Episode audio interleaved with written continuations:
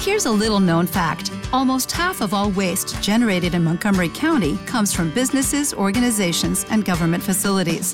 Reducing the amount of waste in your workplace will have a positive impact on our environment. It can also save you money on your disposal costs. Reducing waste and recycling at your business is easy to do and is the law in Montgomery County. Make it your business to recycle right. Learn more at montgomerycountymd.gov slash recycle right or call 311.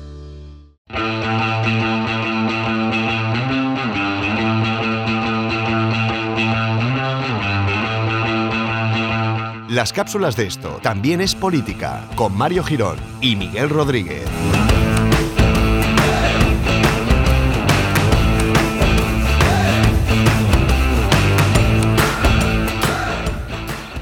Hola amigos, amigas y pajaritos del bosque, pero pajaritos de estos como los de Bambi, o sea, tipo Disney, que van volando y que canturrean, y que a veces se te posan en el hombro, ¿no? Y puedes hablar con ellos y disfrutar de lo que es la naturaleza en sí.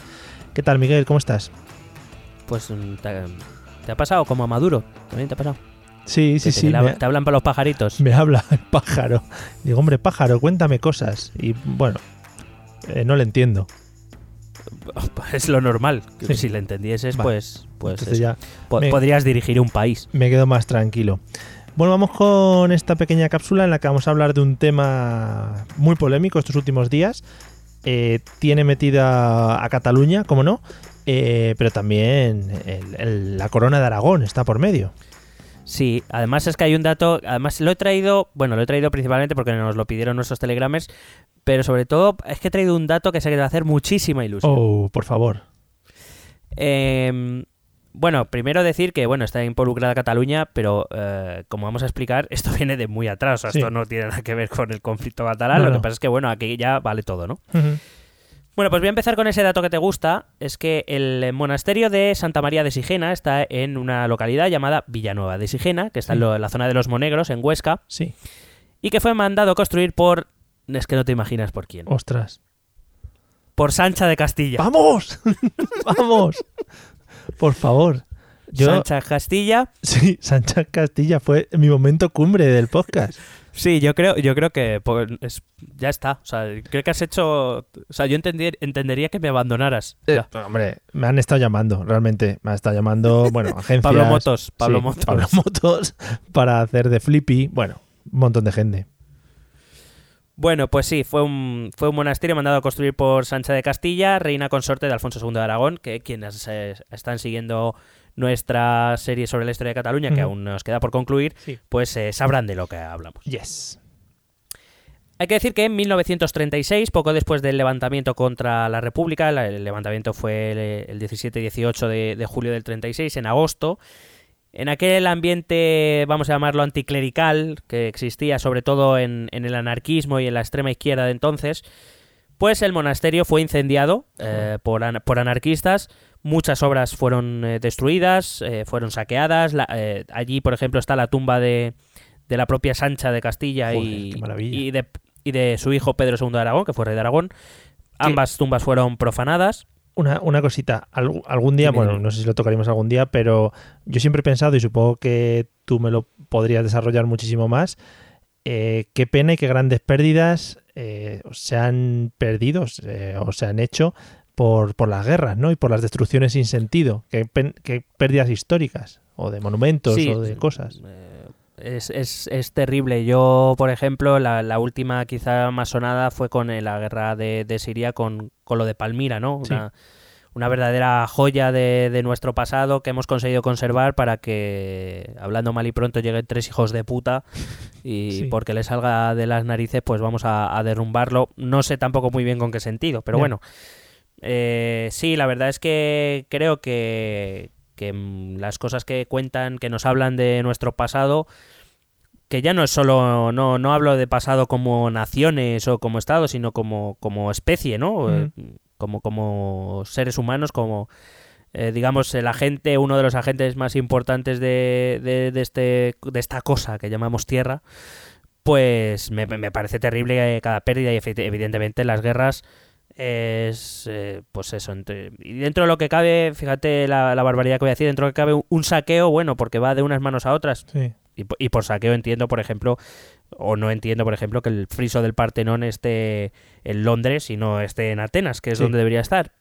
Y quiero decir, los países europeos mucho, mucho sabemos de eso, ¿no? De, de países que los vencedores siempre se quedan con las reliquias, por decirlo de algún modo, de los países vencidos. Sí. Pero claro, que se destruyan ya, pues... Sí, sí. además es que es algo que no, que no tiene mucho sentido. Sí, algo que debería servir para enriquecer, al final eh, lo estás tratando sin ningún sentido. Bueno, es lo que decía, no tiene ningún sentido que de repente derrumben un monumento histórico.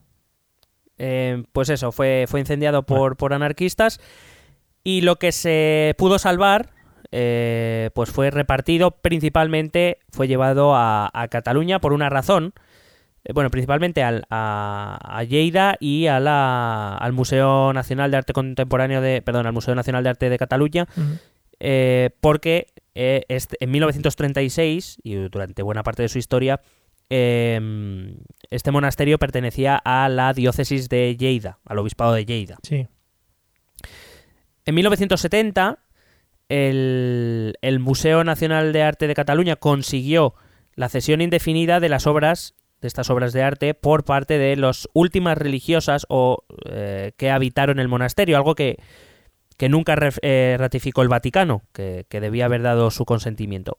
Estas monjas que se trasladaron en 1970, y- de 1970 a una localidad en Barcelona llamada Valdoreix, eh, vendieron un total de 97 piezas en 1983, en 1992 y en 1994 por, se supone, un valor entre 75 y 90 millones de pesetas. Digo, se supone porque además es algo que ni siquiera está claro. Ni siquiera está claro que se llegara a cobrar o pagar ese dinero.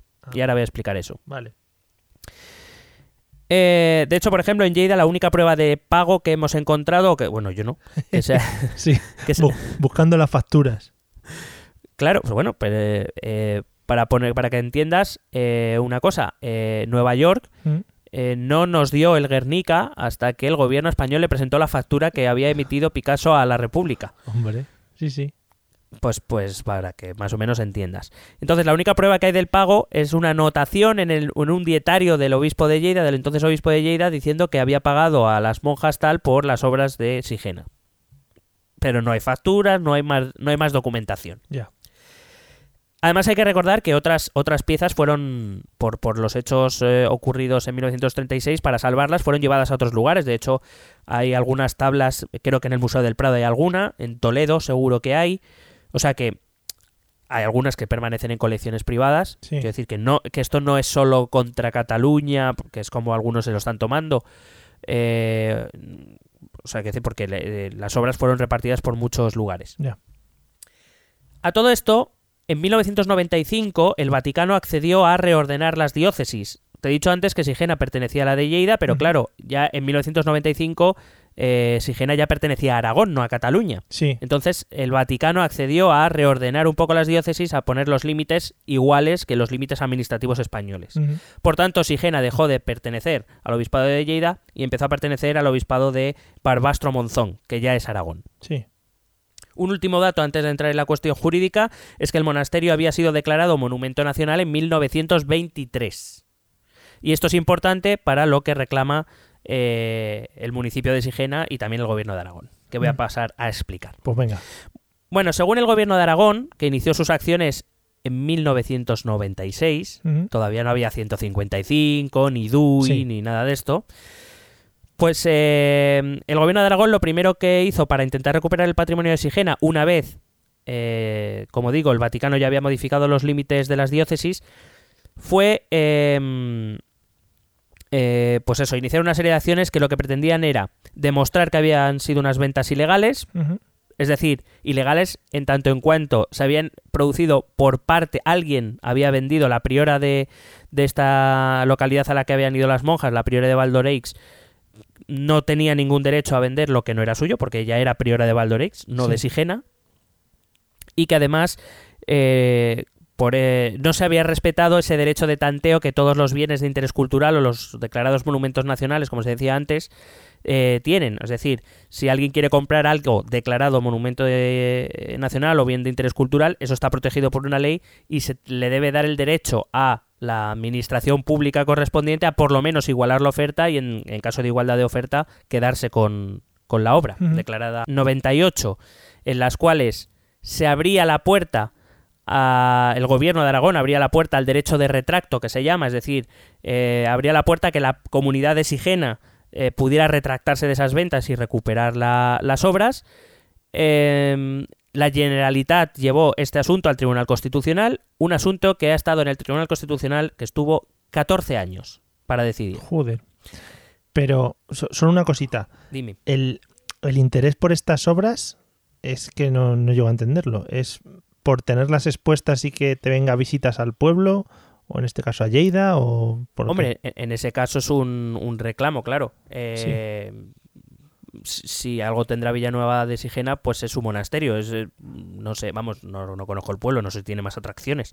Pero, hombre, alguien que le guste el arte sacro, este tipo de cosas, pues eh, te estoy hablando de que es una eh, es algo de, de, la Edad Media, del siglo XIII. O sea, sí, sí. Quiero decir, sí que puede representar un reclamo y probablemente para ese municipio pueda representar. por supuesto, algún beneficio económico sin ninguna duda, de visitantes o de, de, lo que sea. Sí, ¿no? Y ahora mucho más, seguro, vamos. Claro, hombre, ahora ya. Eh, como decía un tuit, decía, me encanta ver cuando, porque cuando se llevaron las obras eh, hace unos días de Lleida Sigena, hubo unas manifestantes independentistas que fueron allí a protestar y había tuiteros que decían, cuánta gente interesada en el arte sacro de repente, ¿no? Sí, sí, sí. bueno, pues eso, tardaron 14 años en, en, decidir el Tribunal Constitucional y la respuesta fue que la Generalitat tenía razón en el sentido de que un gobierno no podía eh, inmiscuirse, entrar en la anulación de un pacto de compra-venta entre, entre privados o entre, entre digamos, dos mm, entre un comprador y un vendedor, que eso era eso era anticonstitucional, pero esto está muy bien porque es lo que dicen eh, ciertos sectores que defienden que los, las obras de Sigena deben permanecer en Cataluña, eh, pero claro, el mis, en la misma sentencia, el Tribunal Constitucional dice que ellos no entraban a juzgar si la venta era legal o ilegal, si se ajustaba a derecho, porque no era su competencia, que eso era competencia de los tribunales correspondientes y no los suyos, porque hay que recordar que el Tribunal Constitucional, que es un tribunal especial que no está, eh, ya lo explicamos cuando hablamos del Poder Judicial, no está inserto dentro de ese Poder Judicial, eh, no puede decidir si algo es ilegal o no. Eh, solo pueden decir si algo es constitucional o no, si entra dentro de la Constitución o no. Ellos decían que esas disposiciones no eran constitucionales, pero que la, la compra-venta mm, ellos no podían decidir, no podían entrar en eso y que tenía que ser los tribunales correspondientes. Y eso 14 años, ¿no? 14 años para eso, sí. Muy bien. Eh, bueno, el municipio, entonces el municipio de Sigena, de Villanueva de Sigena y el gobierno de Aragón interpusieron una demanda ante el juzgado, un juzgado de Huesca por eh, para, con el propósito de declarar eh, nulas las ventas. En 2015 el juzgado número uno de Cuenca, de Cuenca he dicho, madre mía, de Huesca, de emite sentencia declarando la nulidad de dichas ventas y ordenando la reintegración eh, del patrimonio de, de Sigena a su lugar original. Dado, según dice la sentencia, de que se trata de un bien de interés cultural que, cuando fue declarado como tal, incluía los bienes inmuebles, es decir, el monasterio y la iglesia, y los, y los bienes muebles, es decir, todo aquello, pues los cuadros, las tablas, los retablos, etcétera, todo eso también forma parte del conjunto y que por tanto, al ser eh, al ser algo mm, bien cultural. Sí, pero me refiero al ser un conjunto único, que no me salía la expresión, al ser un conjunto único debía permanecer junto y no, y no, y no separado, efectivamente. Esta sentencia, repito, en la que ya se le ordena mediante una sentencia a la Generalitat devolver los bienes de Sigenas de 2015. Ya, o sea, pero que, ahora en este caso, dime, dime alguien también tendría que devolver el dinero o, eso no eso pasa ya. Claro, bueno, eso habría que, ver quién primero habrá que demostrar los pagos, que en este caso algunos está, algunos están demostrados, otros no. Habrá que ver los pagos y habrá que hacer la, la, devolución oportuna, que probablemente, por ejemplo, esa devolución de dinero, en el caso de que se demostrase que los pagos se hicieron, correría a cargo de la, de la comunidad de la Junta de Aragón, supongo, o de supongo. Pero vamos, eso eso tendría que dictaminarlo un juez, evidentemente. De hecho, en esa primera sentencia, ah, bueno, también dice que aparte de que era un conjunto indivisible, que se hizo además sin informar a la autoridad cultural competente en aquel momento, esta venta, eh, que era el Ministerio de Culturas. Estas ventas de 1982, del 93 y del 95, no se comunicaron eh, al, al, Ministerio de Cultura, que era, que quieres en ese momento, bueno, en el 82, en el 93 y el 95 ya era la, la Comunidad de Aragón, quienes eh, gestionaban los, los, bienes de interés cultural. Y para darles esa opción de tanteo, de decir si lo queréis comprar vosotros, pues esta es la oferta que hay. Sí. Y tampoco se dio. Entonces, basándose sobre todo en esos dos argumentos, se fijó que el 25 de septiembre de 2015 eh, las piezas de Sigena debían ser devueltas como máximo en esa fecha a, al monasterio. La sentencia fue desobedecida por la Generalitat. En 2016, los delegados de cultura de los gobiernos de Aragón y de Cataluña pactaron que la Generalitat devolvería inmediatamente las obras que jamás se habían expuesto, que estaban en los, en los almacenes, Ah, en los, en los depósitos, eh, que eran 57 de las 94 que se habían vendido, pero el gobierno de la Generalitat se volvió a oponer y volvió a romper ese pacto. Se impuso una nueva fecha límite de devolución, el 25 de julio de 2016, con multas de 3.000 euros diarios por cada día de incumplimiento. Sí. El día 26 de julio se trasladaron las, esas obras que estaban en los depósitos, pero no las que estaban expuestas, Ya. que son 44. Eh, otro de los argumentos que se dice es que la sentencia no es firme y que por tanto que hasta que la sentencia no sea firme los, los, eh, estas, em, estas obras debían permanecer en donde estaban. Pero eh, eso es cierto, que la sentencia no es firme. Es el tribunal, es el juzgado número uno de Huesca y ahora se puede recurrir a otras instancias superiores, evidentemente. Pero el auto de ejecución, es decir, el auto de traslado, es firme. Es lo que pasa que parece que no se entiende. Son dos cosas diferentes. La sentencia no es firme, pero el auto de traslado sí. Y en el caso de que en una instancia superior la Generalitat consiguiera, o, o la ciudad del municipio de Lleida, consiguieran que les diese la razón un juez superior, pues esas obras deberían ser trasladadas de vuelta. Pero hay un auto de un juez que dice que hay que trasladarlas y eso hay que cumplirlo. Y de hecho, eh, que no os cuenten milongas, el gobierno de España no las ha trasladado. Lo digo porque es como, no, con el 155 el gobierno... no, si es que el gobierno ni siquiera las ha trasladado, porque ha tenido que, el juez ha tenido que ordenárselo a la policía, ha tenido que ordenar a la policía judicial, que recuerdo, la policía judicial solo obedece a los jueces, no obedece a ningún cargo político. La policía Sí. judicial fue la que fue a recoger las, las obras y las ha trasladado por orden del juez, no por ninguna orden del 155, algo que en todo caso debería haber hecho el señor Méndez de Vigo y tampoco y tampoco hizo. Porque se porque el último día que había dado en este tercer plazo el juez el señor Méndez de Vigo tampoco había dicho nada. Había dicho sí, que ellos lo aceptaban, que no sé qué, pero no había movido un dedo. Tuvo que ir la policía judicial por orden de un juez a mover las, las obras. Que, es que, lo digo porque se habla mucho, pero no se entiende esto. Claro. Eh, y bueno, pues eso, como te decía que, que por último, que eso, la venta la hizo la priora de Valdoreix, que no era la titular de la comunidad de Sigena. Es verdad que era allí es donde se habían trasladado las últimas moradoras, vamos a decir, del monasterio, porque era un monasterio de monjas. Sí. Eh, pero que eso no convertía a la priora de Valdoreix en la dueña de lo que había en Sigena y que por eso el juez dice que, que era, no era quien eh, para vender el, el patrimonio. En cualquier caso, eh, supongo que la Generalitat o el, el municipio de Lleida eh, llevarán el, el re- re- eh, recuperarán, iba a decir, ¿no? Eh, protestarán y llevarán un recurso, re- recurrirán a, a instancias superiores y veremos cómo acaba todo esto. Pero vamos, que esto de momento es todo lo que pasa. Se, se está montando un pollo Claro. eh, mezclando DUIs 155 Es y tal por algo que además no tiene nada que ver, por algo que empezó hace más de 20 años. Y, repito, que es que el señor Méndez de Vigo ni siquiera ha movido un dedo. O sea que. Eso, que, que al final ha coincidido, ¿no? Con una época eh, raruna con Cataluña y se ha mezclado todo un poco. A ver, yo supongo, yo supongo que el juez, después de dos veces ordenar tal cosa y que no se le haga caso, pues Sí. no digo yo que no haya aprovechado la situación para decir, hombre, yo no creo ahora mismo que estando con un 155, con, con un gobierno en funciones que representa al gobierno de España, no creo yo que vayan ellos ahora a decirme que no se mueva. Que si yo mando a la policía judicial vayan a ponerme pegas. Eh, Supongo que eso algo, algo de eso también habrá.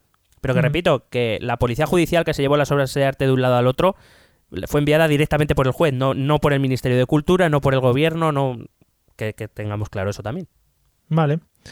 Pues nada, le echaremos un vistazo a ver por qué más ciudades pasan esas obras de arte. A ver si, yo que sé, ahora las reclaman en Barbate, por ejemplo. Yo que sé. Bueno, eh, por ejemplo, cuando se llevó parte del archivo de Salamanca, se llevó a Cataluña, también hubo muchas protestas. Quiero decir, cuando, cuando se mueve el patrimonio es, es complicado. Y hay, hay muchos temas por ahí que evidentemente no, no se conocen, no son muy mucho, no, digamos, no, no dan mucha audiencia.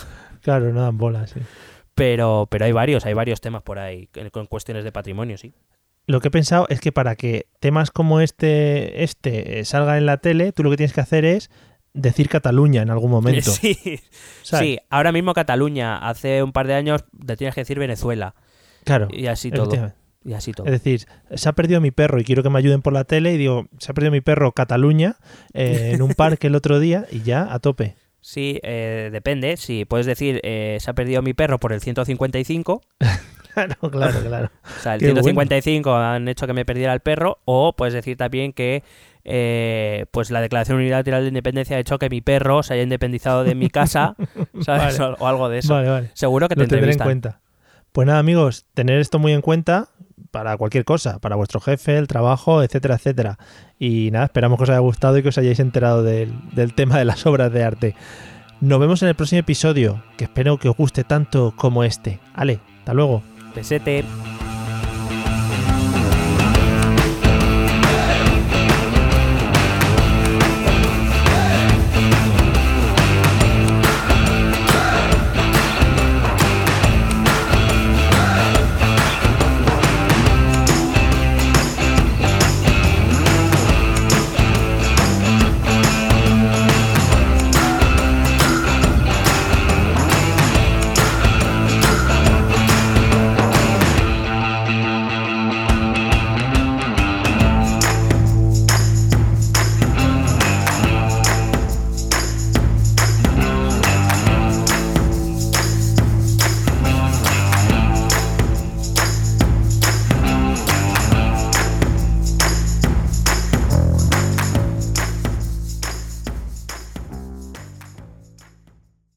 Judy was boring. Hello. Then Judy discovered ChumbaCasino.com. It's my little escape. Now Judy's the life of the party. Oh, baby, Mama's bringing home the bacon. Whoa, take it easy, Judy. The Chumba life is for everybody. So go to ChumbaCasino.com and play over 100 casino style games. Join today and play for free for your chance to redeem some serious prizes.